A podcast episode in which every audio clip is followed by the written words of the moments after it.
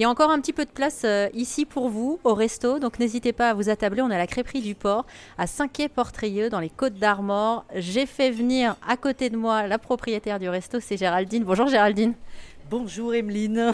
J'ai mangé proprement, hein. franchement vous pourrez attester, j'ai bien mangé, on s'est régalé ce midi. Ça fait 12 ans, c'est la 13e année euh, que vous avez euh, cette crêperie. En Bretagne quand même c'est un symbole fort, hein. il y a plein de gens qui viennent chez vous. C'est important de savoir faire de bonnes crêpes. Traditionnellement on ne veut pas tricher, hein. c'est notre matière première, la crêpe et la galette en Bretagne. Est-ce qu'il y a des moyens de savoir justement si on mange des, des bonnes crêpes? Est-ce qu'il y a des astuces? Ah, bah, c'est une histoire de goût, je pense. Donc, du coup, euh, de la simplicité, mais de l'authentique, quoi. Donc, de la matière première euh, de, qualité, locale. Alors, vous, vous êtes issu d'une famille de restaurateurs, ce que vous étiez en train de m'expliquer. Vous avez essayé de faire euh, autre chose à un moment bah oui, puis chasser le naturel, il revient au galop. Et donc, du coup, euh, là, c'est la troisième petite euh, affaire, entreprise que je tiens euh, au bord de la mer. Et cette fois-ci, c'est donc de la crêpe et de la galette que je faisais depuis déjà une vingtaine d'années. Alors, qui vous a donné les recettes justement de vos crêpes et vos galettes? Un peu tout le monde, en fait. On pioche à droite et à gauche, on fait son choix, on fait sa pâte. Et l'idée, justement, c'est d'être un peu créatif dans la cuisine, donc de s'approprier les, le savoir-faire. Alors justement, ma question va vous paraître peut-être bizarre parce que vous baignez dedans, mais quelle est la différence entre crêpe et galette Alors la galette, c'est la farine de blé noir ou de sarrasin, hein, c'est la même chose.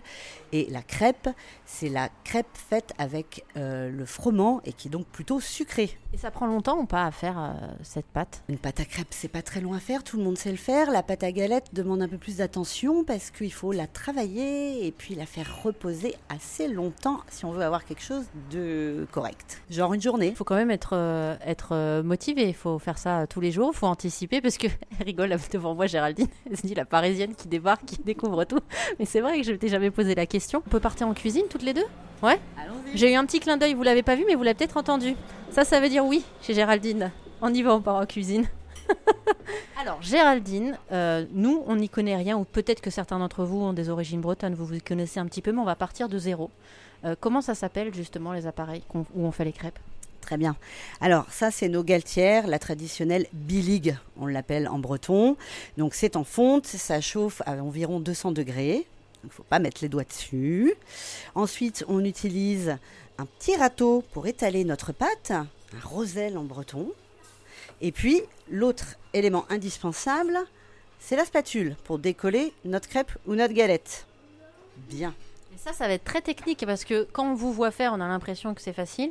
Et moi, je sais déjà que si je m'y essaye, ça va pas être si facile que ça. Allons-y. Les gens qui aiment l'œuf, le, fromage et, et le jambon. Donc, la même chose, on étale la pâte à galette. On la beurre surtout, on la beurre. Alors quand on dit on la beurre, c'est on la beurre vraiment. Hein. On n'y va pas un tout petit peu. Non, il faut pas faire semblant. Là, alors on casse l'œuf directement sur la galette. Hein. Et on essaye d'épargner le jaune d'œuf parce que ce qui est bon, c'est qu'il reste coulant dans notre galette une fois qu'elle est cuite. Donc on étale juste le blanc. Est-ce que c'est ça qu'on dit? On dit un œuf miroir ou c'est pas ça? Si, c'est ça. Exactement. Deuxième point, deuxième crêpe. Ah ouais, on y va, c'est parti. Alors si jamais l'expérience vous dit que vous voulez vous aussi venir vous essayer au B-League et à l'art et la manière de faire des crêpes ou encore des galettes en Bretagne, n'hésitez pas à faire un tour sur erzen.fr, vous trouverez toutes les informations.